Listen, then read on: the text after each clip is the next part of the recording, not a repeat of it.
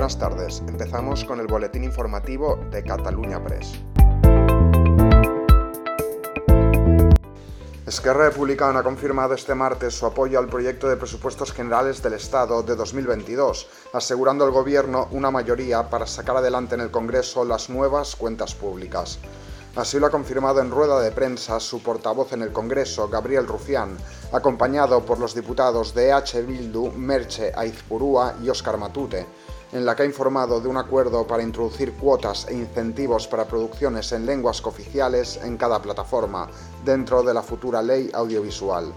Con el apoyo confirmado de Esquerra Republicana, el Gobierno cuenta con los votos suficientes para sacar adelante las cuentas, ya que los apoyos del PSOE y Unidas Podemos, a la espera aún del PNV, el Ejecutivo suma a EH Bildu, el PDCAT, Más País, Compromís, Nueva Canarias, Teruel Existe y el Partido Regionalista Cántabro.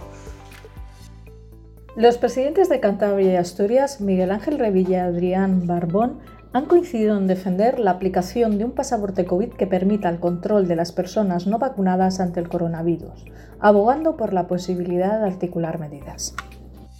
Eh, mientras no consigamos vacunar a todo el mundo, que es mi teoría de siempre, que hay que vacunar a todo el mundo y que habría que tener una legislación que obligara a vacunar, mientras tanto, la única capacidad que tenemos de controlar a aquellos que no se vacunan es exigiéndoles que cuando vayan a espacios públicos vayan documentados, es decir, que lleven un papel de que se han vacunado y si no, pues hay que respetar que no lo hagan, pero que se queden en casa, que no contaminen a los demás.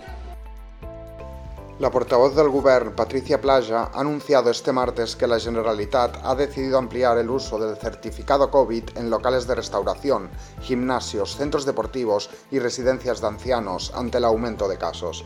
En rueda de prensa posterior al Consejo Ejecutivo, ha alertado de la situación preocupante de la pandemia, ya que el aumento de positivos se está traduciendo en ingresos hospitalarios y en UCI, por lo que el Govern ve necesario ampliar el uso del certificado COVID más allá del ocio nocturno. Playa ha explicado que ahora se elaborará una nueva resolución para pedir al Tribunal Superior de Justicia de Cataluña que autorice esta ampliación que el Gobierno quiere que sea vigente a partir de la medianoche del jueves a viernes. El bloque nacionalista galego, PNG, no apoyará los presupuestos generales del Estado de 2022. Se abstendrá tras no conseguir avances significativos en su negociación con el Gobierno, pero sobre todo por su negativa a una intervención pública en Alcoa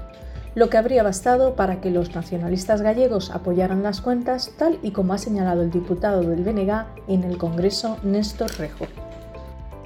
El hecho de que en dos ocasiones estos partidos votasen a favor de resoluciones en este Congreso presentadas por el BNG, de resoluciones a favor